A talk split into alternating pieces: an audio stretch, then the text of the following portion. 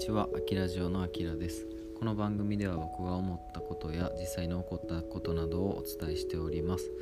えっ、と今回はですね、あの体力がなくなりましたっていう、まあ、話だけなんですけど、えーよかったら聞いてみてください。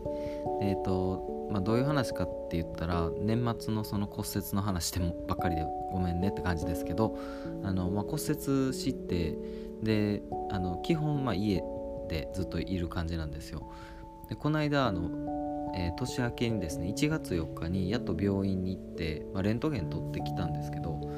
でまあその結果というか、まあ、1週間なんでね全然ほぼあの何も変わらないってことになって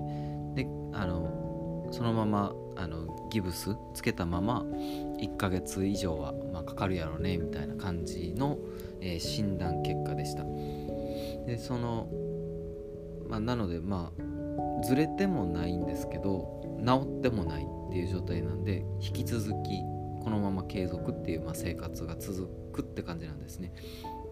でその病院までの距離っていうのがだいたいうちから 700m ぐらい離れてるんで、まあ、往復1キロ以上歩いてることになりましてで久しぶりにその外ですよね。外を歩いたんですよ。で1月4日ってちょうど仕事始まり仕事始めの人がまあ多いじゃないですか。なんでまあ街が動き出してるなってことであのこう人の流れがまあ元通りというか速くなってるんですよ。でもそんなもうあのまあ別にまあ病気病気っていうかその怪我うんぬん関わらずもうちょっと休んだらとかって思ったりしてたりします。日本って感じですけど、まあ、それは置いといてその、えー、と 700m ぐらいその病院からこう往復してであの背中が洗いたかったんですよ。あの骨折してからその背中指届く汚いですけど届くとこまではまあ洗えてたけどね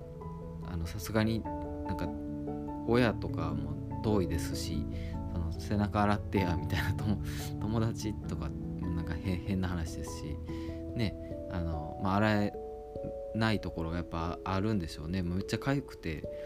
どうしようってなって100均でですねあのなんか背中洗うブラシみたいな歯ブラシの巨大版みたいなやつがあってそれをあのネットで調べた時に、まあ、やっぱりあの左鎖骨折れてる人はあの僕以外にもたくさん過去にいるので、えググったらですねいろいろその情報が出てきてとりあえず速攻で買ったのが背中洗うやつですみたいな投稿あ投稿というかあの記事を見つけてあもうこれはもう行こうと思っ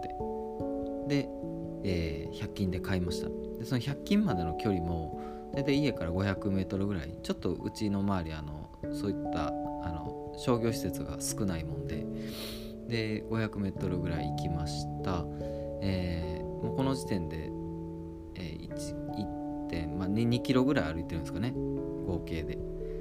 で、えーでラストあの近くの家家の近くにライフがありましてあのスーパーの。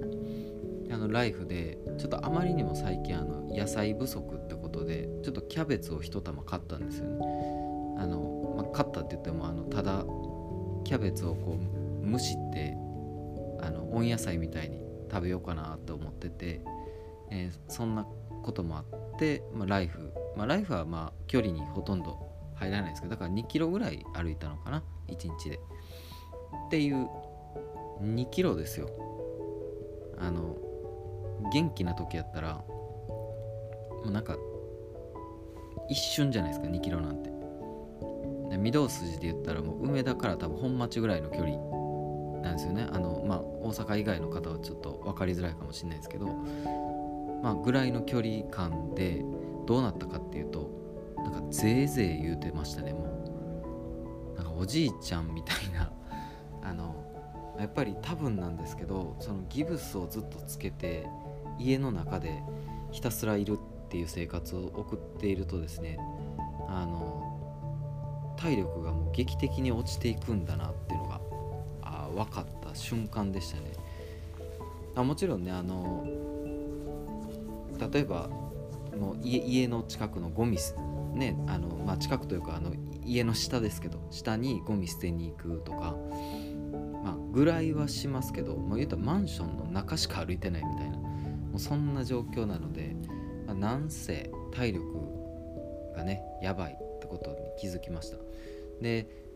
あの、まあ、基本的には僕も在宅ワークに切り替えようかなと思ってるんですよ。っていうのがまあどっかあの出勤とかってなったとしてもなんかもう出勤すること自体にあの面倒くさいのもあるしあの恐怖もやっぱ ありますし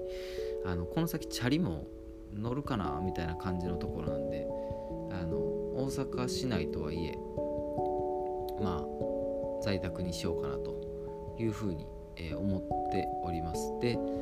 あのそんななことだからですね余計にこう歩かないと歩くっていう習慣をつけないと人はどんどんこう体力終わっていくなって思いまして、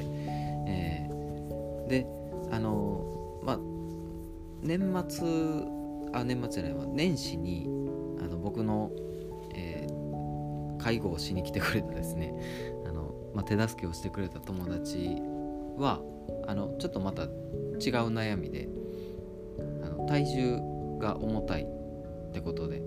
あの、まあ、運動不足らしいんですね。でじゃあいっそのことあの一緒に運動し運動というかもう散歩しようみたいな提案をしてでそしたらまあねあのたまにやったらまあいいよみたいな感じで、まあ、仕事とかねそれこそお互いこう折り合いつく時にあの散歩をする友達というかあの習慣をつけようかなと。えー、友達と誓い合って、えー、今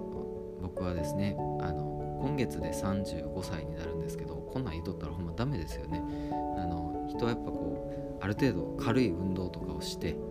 えー、もある程度ねあのたくさん食べて健康的に、まあ、睡眠はおかげさまであのなんかね何年分かぐらい撮ってるんちゃうかぐらいあのずっと寝てたりするんですけどこのこれじゃあかんなと思いましてですね。であのまあ特にこの年始ってなるとポッドキャスト界隈の方とか、まあ、あの SNS とかでこう今年が始まったとか、まあ、去年からもずっと続いてますよね。あの特にコロナがあったせいであの外に出れないこうフラストレーションとかも溜まったりしててですね、まあ、イベントごとがなかなか開催されなかったりとか。あそんな中でですねこうやっとあのカウントダウンのイベントがあったりとか。あ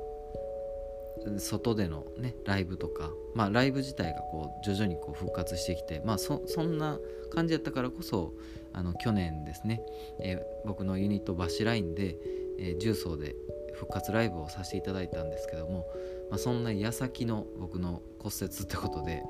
まあ、しばらくちょっとまたですねあのライブもできないかなっていうところもあって、えー、まあ残念だなと思いつつこういろんな投稿とかやっぱ見るわけですよ皆さんの。でそしたらあのどこどこ旅行行ってますとかですねあのまあ今年はこれをしたいなっていうその抱負を語ってらっしゃったりとまあ僕もやったんですけど抱負を語ったりとか、えー、してるのを見てですねあ健康って大事ですねってこう改めてあの 当たり前のことをこう噛みしめている、えー、今でございます。えー、ということでまあ今日の話っていうのはほんまに僕のただの近況報告というかあのまあこの35年近く生きてきてありがたいことにそんなにこう大きい怪我っていうのをしたことなかったんですよ。あのなんかちょこちょここう擦り傷みたいなとかありましたよ。階段からこけたとか、まあ、それでもね普通やったら階段からこけただけでも骨折しそうなもんですけどあの今までまあ大丈夫だったんですよ。なんかいたじゃないですか中学校ぐらいの時に。なんか毎月のようにこう違うとこ骨折してるやつとかいたじゃないですか、まあ、あれが全然分かんなくて。あの、ま、た骨折したんかいみたいなツッコミを入れてたんですけど、えー、ちょっと失礼なことをしてたなと反省しております。はい。というねあのほんまに何の回やねんって感じですけども最後まで聞いていただいたあなたあのありがとうございます。ということで、えー、ちょっと引き続きですね療養していきますっていう報告会でした。秋ラジオでした。